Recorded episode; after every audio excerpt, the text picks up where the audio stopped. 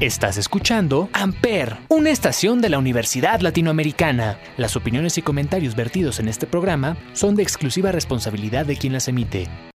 Amper Radio presenta.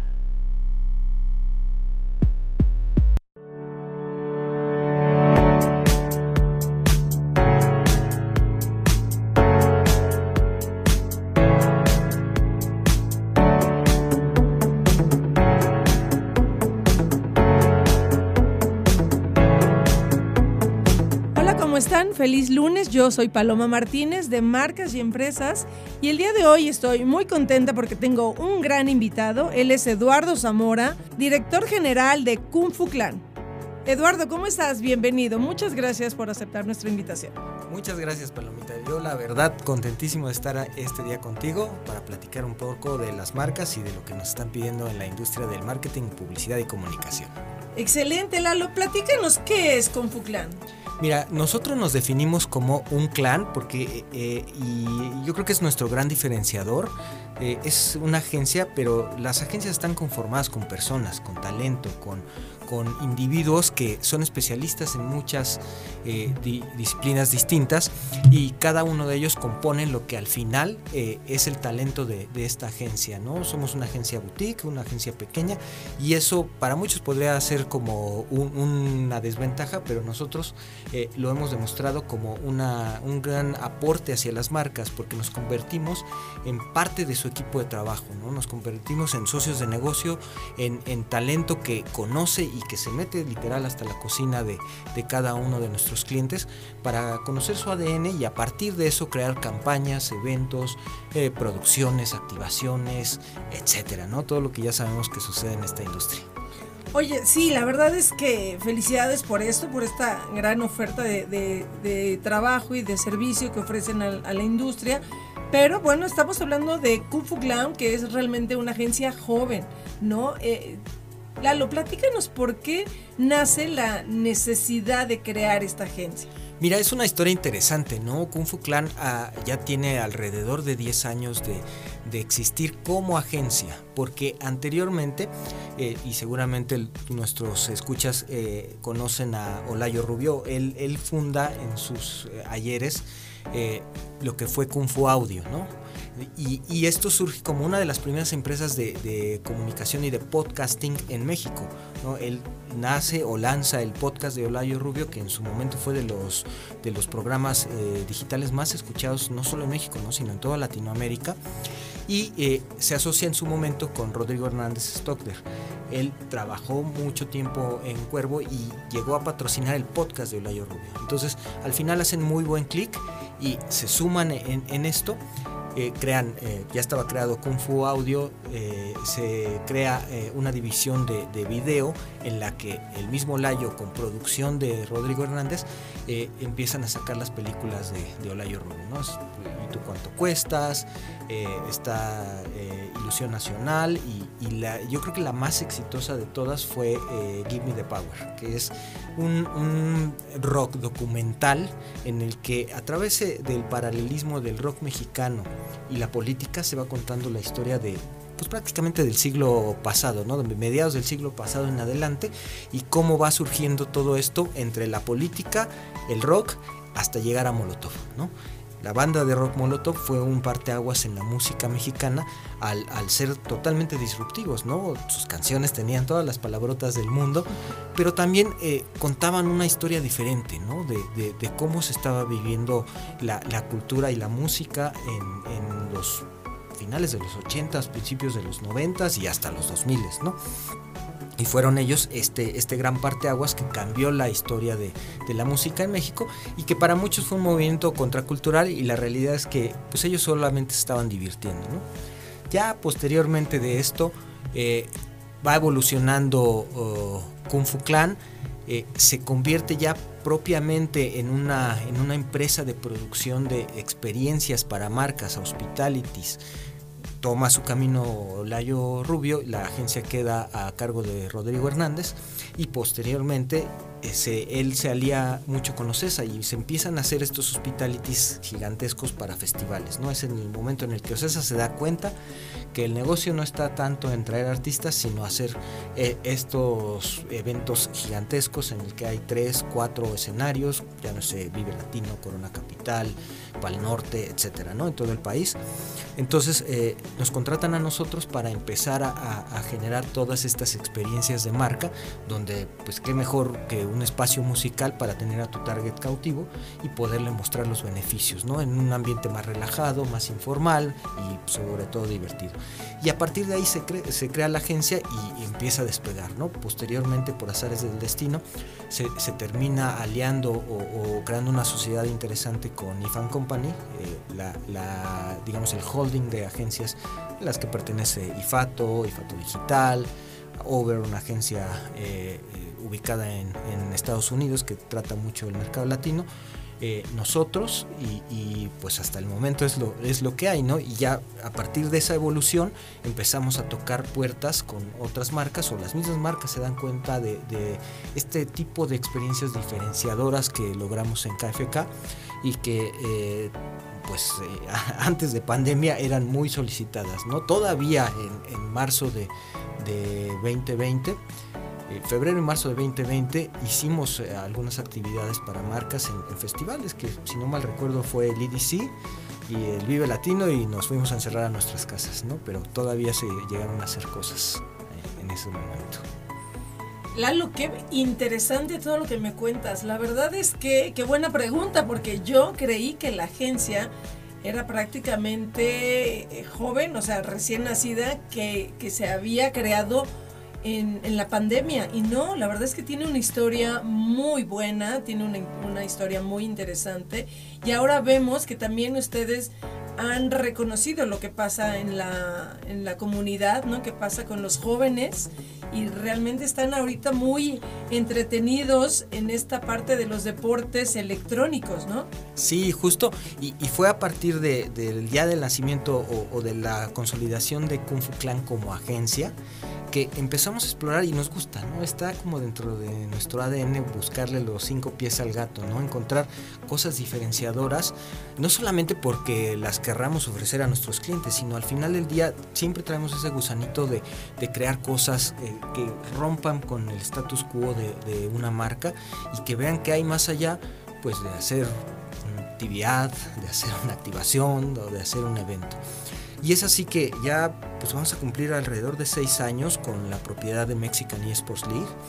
Eh, es eh, una liga de deportes electrónicos, ese es su, core, ¿no? Y alrededor de ella se han desarrollado varios, varios eh, servicios o pilares, en, concreto son tres, ¿no? Tenemos el de agencia, el de business y la liga per se, ¿no? La liga per se es el core, es donde sucede todo, donde podemos ayudar a una marca a, a crear estrategias alrededor de los videojuegos, del gaming, que beneficien a, su target en principio, porque tiene que ser así. Hay, hay, marcas que luego no entienden muy bien cómo, cómo funciona esto, ¿no?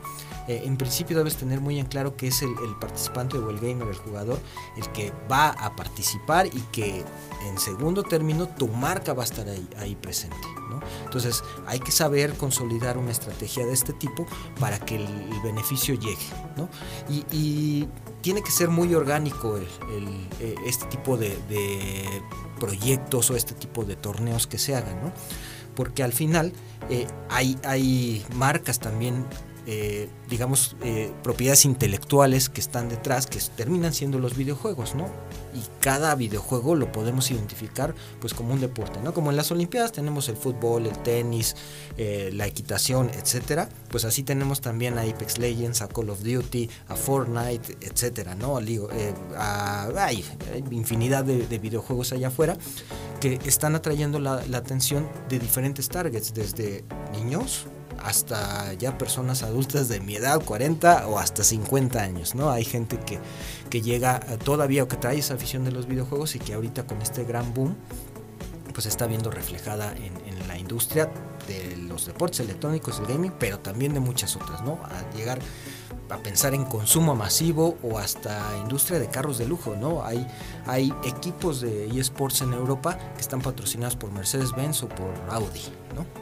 Nada más para ver el tamaño del asunto. ¿Qué? Qué increíble lo que platicas, porque la verdad es que yo creo que esta industria del entretenimiento ya estaba ahí, creció, pero eh, creo que también, no sé, tú me lo dirás, si en pandemia aumentó la cantidad de, este, de competidores y también de, oportunidades de presentar cosas nuevas. Sí, totalmente. Fue, eh, y digo, es, es, como pensar en algo eh, que de, de, algo negativo salió algo muy positivo, ¿no? Al final del día, pues todos estamos encerrados en cuatro paredes, ¿no?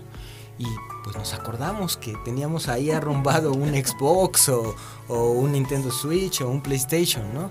Entonces, bueno, pues ¿qué, voy a hacer si estoy encerrado en cuatro paredes? Bueno, me voy a poner a jugar un rato, ¿no? Entonces, a partir de eso, el, porcentaje de, personas que empezaron a, retomar o a descubrir, porque también es increíble la, cantidad de ventas en, en concreto de Nintendo Switch que se dieron en estos dos años, ¿no? Se, se, colocó en, dos años, vendió yo creo que más del 50% de la base instalada de consolas en todo el mundo. Entonces e, es, es, impresionante las cifras ¿no? que hay, hay alrededor de esto y la gente se puso a jugar. Entonces empezaron a, voltear a ver que estaba Fortnite por ahí y los niños empezaron a jugar en Fortnite y, eh, si de por sí ya era una plataforma, porque eh, eh, eso también es importante tomarlo en cuenta, ya no son videojuegos, son plataformas de comunicación. En específico Fortnite ha tenido artistas como Ariana Grande haciendo conciertos virtuales en las que asisten millones de personas en todo el mundo que, al, final termina teniendo un espectro más amplio de, espectadores que incluso el Super Bowl, ¿no? Podríamos llegar a, esas alturas, ¿no? Entonces la gente se fija en eso, empieza a jugar y las marcas empiezan también a darse cuenta que ahí hay un nicho de mercado interesante que tiene que ser explorado, pero de una forma bien trabajada, ¿no? No es solamente porque por lo regular una marca llega, ah, sí, yo lo patrocino, ¿no? Sí, o sea, eso es, eh, digamos, lo más obvio. Pero hay otras cosas que te pueden llegar a posicionar de una forma más orgánica y que incluso el jugador la acepte de una mejor manera, ¿no? Qué padre, Lalo. La verdad es que sabemos que los eSports son eventos de gran popularidad y que hoy en día las marcas están más involucradas. Es por eso que también Kung Fu Clan tiene una gran oferta y, más que oferta, también la experiencia de cómo canalizar este esfuerzo, que no solo sea el patrocinio, sino que también se involucre con esta audiencia, porque el bárbaro, cómo creció, ¿no? Los videojuegos comenzaron como un hobby, hoy son toda una competencia deportiva. Es correcto, hay países que incluso ya emiten eh, pasaportes eh, de deportistas, o sea, sus jugadores de eSports ya los tratan como deportistas de alto rendimiento, ¿no? Y la verdad es que si, si es así, uno piensa que, bueno, pues me voy a sentar a jugar Call of Duty y me la voy a pasar bien, pero estos cuates tienen un, toda una agenda de entrenamiento en la se levantan a las 7 de la mañana, hacen ejercicio, tiene cita con su fisioterapeuta porque hay una afección que se llama eh, del túnel carpiano en el brazo que te da por estar ahí, entonces les van a hacer masajito, tienen hasta psicólogos porque la presión es mucha, imagínate, eh, sobre todo en, en Japón o en Corea, llenan arenas con, estas competencias, ¿no? Arenas como el Estadio Azteca, como la Arena Ciudad de México, aquí en la misma Arena Ciudad de México se han llegado a, llenar por torneos de League of Legends, ¿no? En el que 80 mil personas están viendo cómo juegan 10 pelados en el escenario, ¿no? Entonces, eh, son deportistas como, como tal y hay que empezar a verlo así. En el anterior eh, eh, justo de las Olimpiadas en Japón, ya se tenía todo un planteamiento como para poder empezar a mostrarlos como deportes de exhibición. Desafortunadamente con todo esto del COVID eh, se paró un poco, pero bueno, se sigue trabajando en ello y ya el Comité Olímpico Internacional lo está considerando para las próximas como pues sí un, deporte de exhibición y esto pues evidentemente daría el salto necesario para, para poder eh, llegar a ese estatus y tener competencias que sí eh, le permitan a, a, cada uno de los participantes poderse colgar una medalla. Ay, qué padre. La verdad es que suena muy interesante. Ahorita me llamó la atención que hablas de Japón. ¿no? Sabemos que Asia es uno de los países, bueno, uno de los continentes que realmente está muy involucrado en estos temas. También sabemos que Estados Unidos y España son dos países que realmente le han dado muchísimo a esta parte de los ciberdeportes, pero ¿cómo ves a México? Mira, México es punta de lanza. Yo creo que son, tres los países que, que, van, o cuatro podría ser, ¿no? Que es, es México, Brasil, en algunas competencias Argentina y en algunas Colombia, ¿no? Son yo creo que los cuatro países que, que en nuestra región están más, más adelantados en esto. México evidentemente por nuestra cercanía con nuestro vecino del norte, eh, pues nos permea mucho, ¿no? E, inclusive ahorita nosotros estamos por, por producir un, un evento para Legion Farm, que es una de las ligas más importantes eh, de Estados Unidos, tiene base en San Francisco, en el que van a venir eh, pro players y los top pro players, por ejemplo, de Call of Duty Warzone, ¿no? del mundo.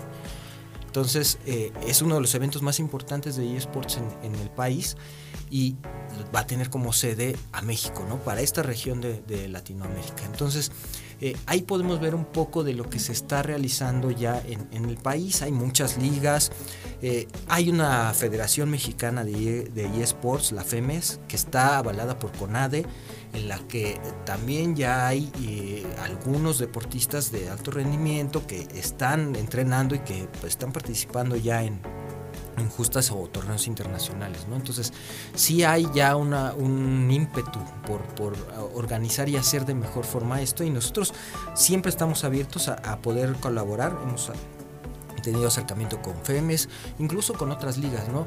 Eh, desafortunadamente el mexicano es muy celoso, ¿no? De cuando empieza a desarrollar algo, híjole, no, no me lo vayas a robar, no me vayas a copiar, ¿no? La, realidad es que no debe de ir por ahí, ¿no? También hemos tenido contacto con instituciones o, asociaciones internacionales de, de, de, Filipinas, del mismo Brasil, de, muchas partes y, y regiones del mundo, como para poder consolidar esto de una forma pues más organizada. Al final, pues existe un Comité Olímpico Internacional que está bien, pero deberíamos en algún momento podernos consolidar también de esa forma, ¿no? En la parte de los deportes electrónicos y espero eh, eh, realmente que sí pueda suceder. Espero, ¿no? Porque la verdad es que pone a México en un gran lente, ¿no? Para que otras marcas y otros países vean todo lo que está ocurriendo en nuestro país. Vemos que las marcas no solo patrocinan equipos, también a jugadores. Sí, sí, tal cual. Hay, hay equipos eh, por ejemplo, Rainbow Seven es un equipo de, eSports aquí eh, de, la región que, acaba de ser patrocinado por Flick. Flick es una, y, te podría parecer totalmente disímbolo, ¿no? Pero es una aplicación que, ayuda a, su consumidor o a su target a poder eh, participar en la bolsa de valores de Nueva York, ¿no? Entonces con esta aplicación digamos que te hacen sencillo el poder participar en la bolsa de valores, pero Rainbow Seven obtuvo el patrocinio. ¿Por qué? Porque esta aplicación vio que hay una conexión importante entre el target de, que ellos están apuntando a, capturar con la parte de los eSports. ¿no? Al final la digitalización te, permite estar en una, en una parte y en la otra de, la mejor forma posible. Y ahorita pues yo creo que todos contamos con un equipo celular. ¿no?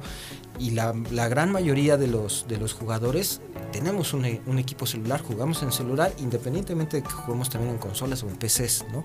De hecho, alrededor en el último estudio la cifra de videojugadores en México está arriba de los 75 millones. Y esos, esos 75 millones estamos considerando desde yo que puedo eh, ponerme el mote de hardcore gamer en el que sí juego y estoy ahí en la consola o en la PC, hasta mi tía que juega Candy Crush, ¿no? Entonces, todos esos son videojugadores que pueden tener eh, eh, unos nichos muy en específicos, sí, pero al final del día todos jugamos. Eso es lo padre de esta, de esta situación, de lo que está pasando con los eSports o los ciberdeportes, porque realmente, según las empresas especializadas en estos temas, arrojan que el en el 2021 superó en mil millones de dólares esta parte de los eSports. La verdad es que no sé si la cifra sea actualizada, pero la cantidad te da un reflejo de lo que está sucediendo en esta área. Sí, de hecho, eh, como, como bien dices, ¿no? los últimos reportes se ha, se ha visto que la industria en general de los videojuegos, en la que podemos meter a los eSports, ya sobrepasa las ganancias de la industria del cine, de la televisión y del radio en todo el mundo.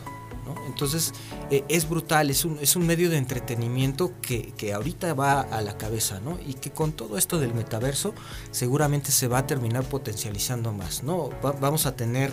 Eh, si es positivo o negativo no lo sé, pero sí vamos a tener una división muy clara entre nuestra vida física y nuestra vida digital, ¿no? Vamos a tener estas dos existencias corriendo en paralelo que sí van a tener una parte de, de gamification muy fuerte en la que igual que te compras tu ropita para traer y ir al centro comercial o a hacer el súper, también la vas a tener para poder ir al evento digital o al evento virtual que va a suceder en la plataforma, llámese de Facebook, de Ubisoft, de Microsoft. Todos están desarrollando de una u otra forma su metaverso. ¿Cómo va a ser? ¿Cómo va, se va a consolidar? Aún no lo sabemos. Es, está todavía ahí en el aire esto y unos dicen que es una cosa. Yo la realidad es que digo que nadie tiene la, la, verdad absoluta sobre el metaverso y que se va a ir desarrollando poco a poco, ¿no? Lo vamos a ir construyendo. Espero que sea de la manera más positiva y, al final del día que se pueda aprovechar para el, el desarrollo, la evolución del ser humano, ¿no? Porque como nosotros estamos hablando ahorita de juegos, también hay un metaverso que puede hablar de medicina, ¿no? que puede hablar, imagínate poder hacer una operación a distancia a través de un casco de realidad virtual con, con un robot, que ya se hace, ¿no? A través de cámaras y todo eso, pero una, una inmersión aún más, más a profundidad y, que pueda ser benéfica para el ser humano. Eso, eso sería yo creo que mi top con lo que podría decir, bueno, ya, ahora sí ya me puedo morir tranquilo porque algo de lo que hice en esta vida, de lo que me apasiona, tiene un beneficio para la humanidad. Ay, Lalo, qué interesante. La verdad es que hace rato me comentabas que eres papá de un niño de 6 años. Es correcto. Y realmente yo, mamá de uno de un adolescente de 14, sí lo he visto súper pues, clavado en los videojuegos, ¿no? ¿Cómo ves tú estas nuevas generaciones de chavos que realmente están más involucrados en los videojuegos que en otro tipo de contenido o en otro tipo de entretenimiento? Mira, es algo muy controversial porque la, la realidad es que como en todo, ¿no? Todo exceso eh, es malo.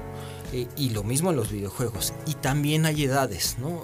Y vemos constantemente noticias de, Estados Unidos, incluso de aquí de México, se han llegado a ver cosas y, cómo los, los mismos gobiernos terminan satanizando a los videojuegos como en su momento satanizaron al alcohol, ¿no?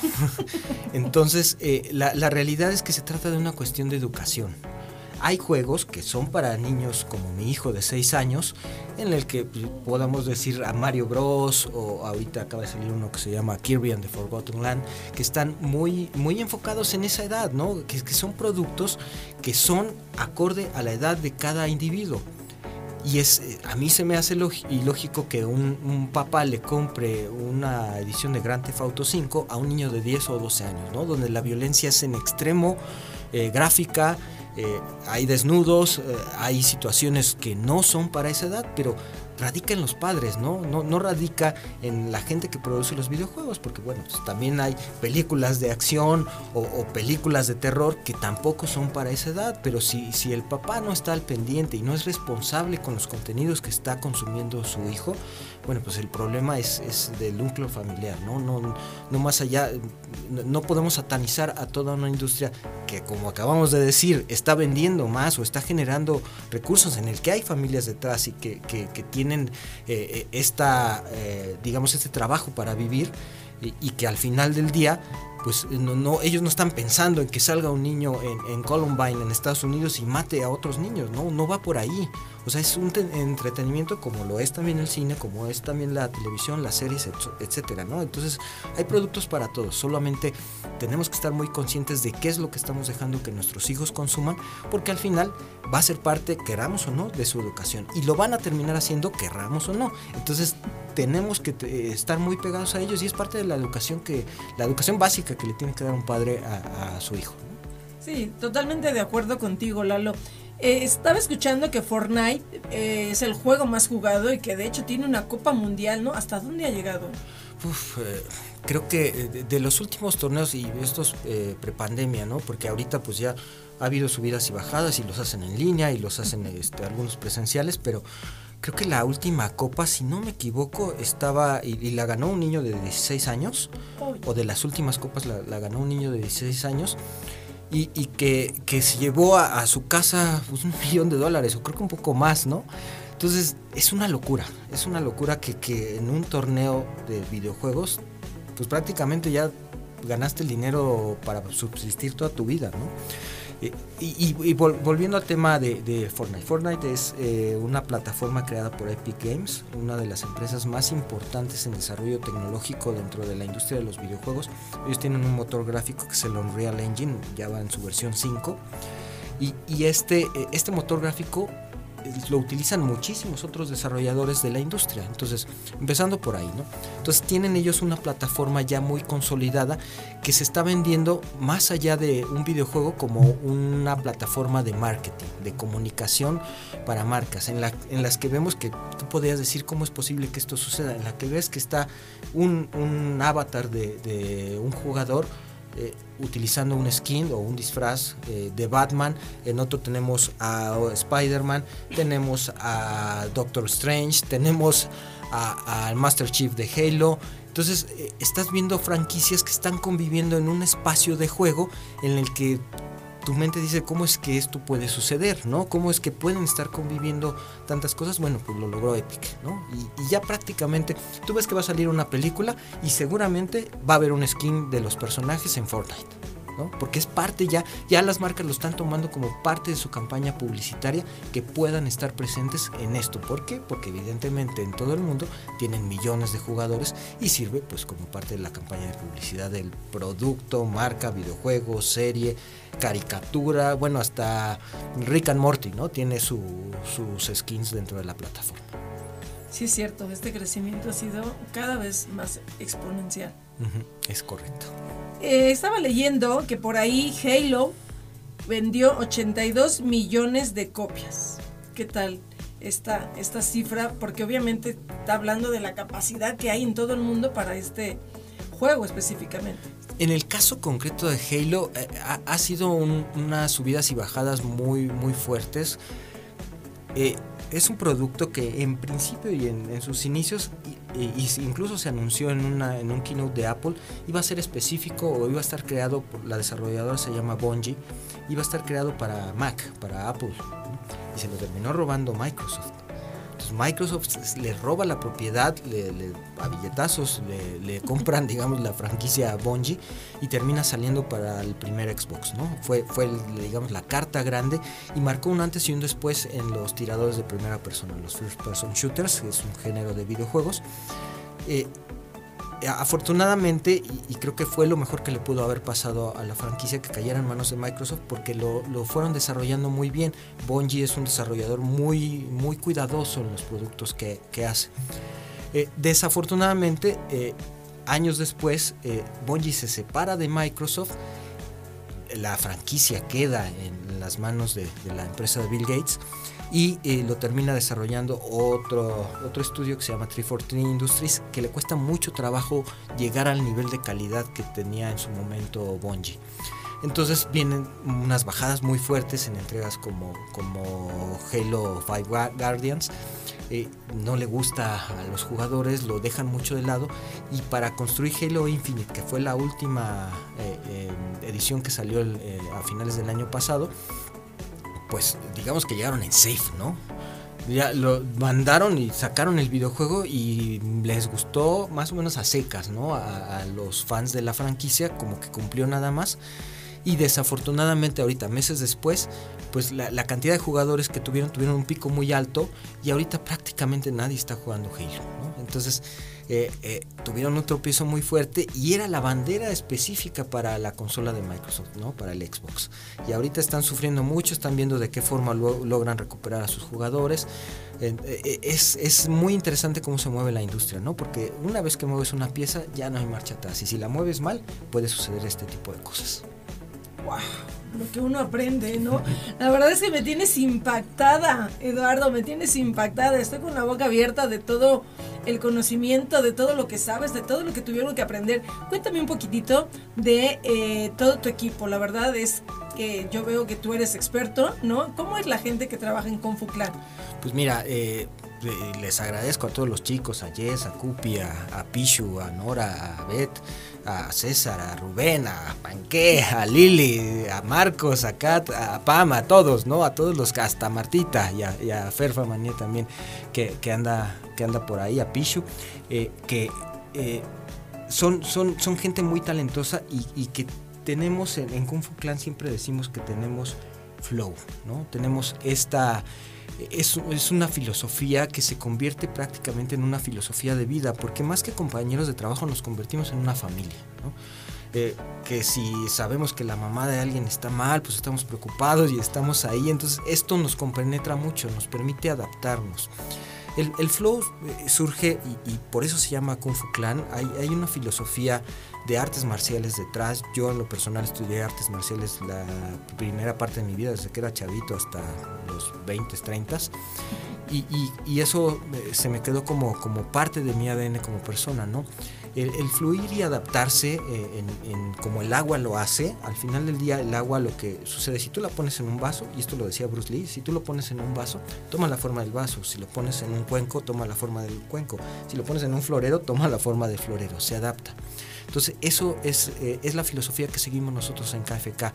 Nos adaptamos a las necesidades de nosotros mismos como, como equipo de trabajo y de nuestros clientes. Entonces, es por eso que logramos hacer match eh, de, formas que, pocas agencias logran, logran alcanzar ¿no? con sus clientes. Nos, nos, adaptamos tanto que, como te decía al principio, nos formamos o nos, nos hacemos parte de su equipo de trabajo. Entendemos también eh, de tal forma sus necesidades que muchas veces llegamos con ideas que sí, eso es lo que estaba buscando, ¿no? Qué bueno que me estás ayudando porque esa era la pieza que me hacía falta en mi marketing plan para que pudiera ser eh, realidad y ya darle eh, el cierre y que sea una estrategia 360. Entonces ahí es como lo, lo vamos construyendo y ya prácticamente los clientes, oye, ya sabes, ¿no? Necesito porque voy a tener este evento, pero ya sabes, ayúdame a hacerlo, ¿no? Ya hasta los briefs son, podrían algunos pensar eh, que son escuetos, pero no es necesario porque ya los conocemos y ya sabemos que el entregable que le vamos a dar es exactamente lo que está pensando. Y el cliente, sí, gracias, era lo que necesitaba.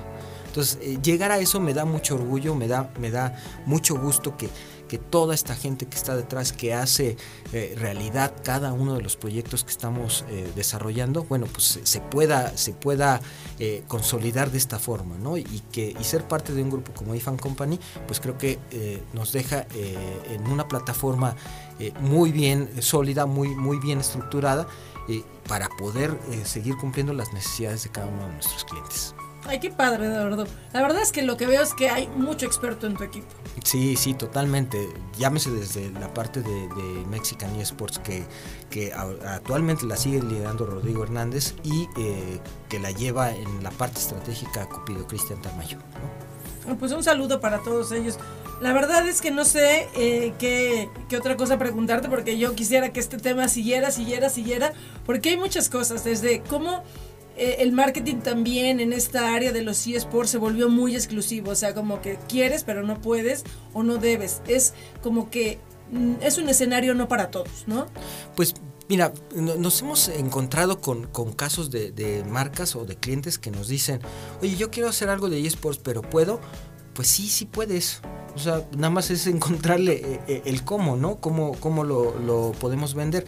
Tal vez, y ya en casos como que súper extremos, eh, y, más que nada por las restricciones que tienen los mismos desarrolladores, eh, la, relación de, los eSports con marcas de alcohol, por ejemplo, o, de cigarros, pues puede ser complicada, ¿no? No te puedo decir que no se pueda, pero hay ciertos lineamientos que como eh, desafortunadamente todavía está muy ligado la parte del gaming con, con los niños, pues no, no es tan fácil poder, poder eh, relacionar una marca de estas industrias con los eSports. No digo que no se pueda, se, se, podría llegar a encontrar el cómo, ¿no?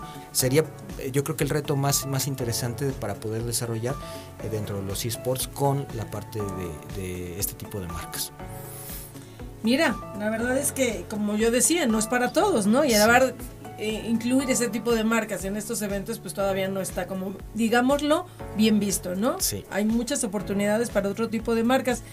Eh, Lalo, la verdad es que el fenómeno de, de este tipo de entretenimiento es global y me ha, encon- me ha encantado platicar contigo el día de hoy y ojalá podamos tener un acercamiento con, con ustedes, no con toda la agencia, que, que podamos visitarlos o que vengan a la universidad, conozcan a toda la comunidad ULA, porque yo creo que aquí van a salir muchos fans para Kung Fu Clan. Sí, claro que sí, nosotros abiertos. Si quieren que les vengamos a dar una plática de mil amores, la, la organizamos y, y seguramente va a haber muchos chavos de las carreras que tienen comunicaciones, marketing, etcétera, que les va, les va a interesar escuchar un poco más de esto. Por supuesto. ¿Algo con lo que quieras terminar, mi querido Eduardo? No, pues nada más que nada agradecerte eh, que me hayas invitado y, y jueguen, jueguen. En, en Kung Fu Clan y en Mel somos gamers y, y les invitamos a que sean parte de, de este entretenimiento que como ya mencionamos está en la punta del mundo. ¿Nos quieres dar las redes de la agencia, por favor? Sí, bueno, estamos en Facebook como Kung Fu Clan, eh, estamos en, en Twitter como, no, perdón, en Instagram como KF Clan, todo junto K-F-K-L-A-N, y eh, en, en Twitter como Kung Fu Clan también. Así Perfecto. tal cual, arroba. Perfecto. Muchísimas gracias, Eduardo, por venir y platicarnos un poquito de toda esta experiencia y todo lo que hace Kung Fu Clan. Yo encantada de tenerte el día de hoy aquí con nosotros. Gracias y pues los estamos viendo próximamente. Chicos, esto fue todo. Muchísimas gracias por escucharnos y acompañarnos en De Marcas y Empresas. Yo soy Paloma Martínez. Que tengas bonita semana. Hasta pronto.